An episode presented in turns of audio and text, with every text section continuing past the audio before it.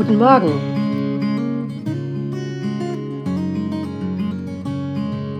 Zuversichtlich in den Tag. Ein Podcast von Silke Stadtaus. Gestern beschleicht mich Sehnsucht.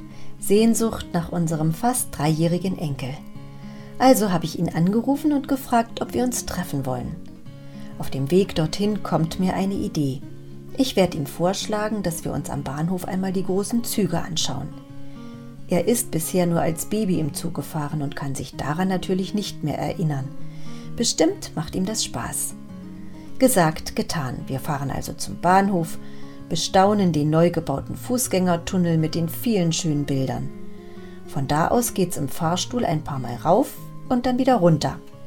Auf dem Bahnsteig steht ein Zug, der an die Ostsee fährt. Auf der anderen Seite ist einer in Richtung Bayern unterwegs.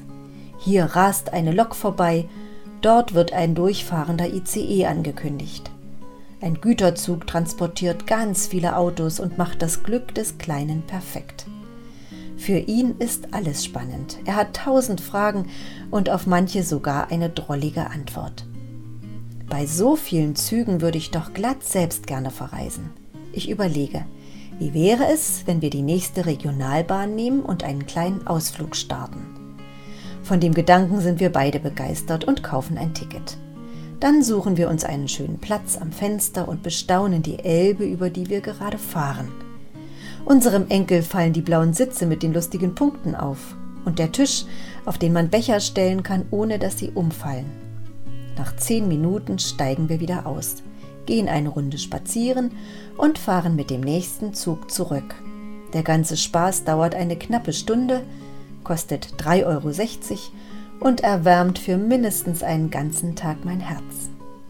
Mir fällt ein Zitat ein, das ich kürzlich gelesen habe. Enkelkinder sind das Dessert des Lebens. Wie wahr. Enkelkinder sind wirklich ein besonderer Genuss. Was aber dann, wenn keine kommen oder wenn sie weit weg wohnen?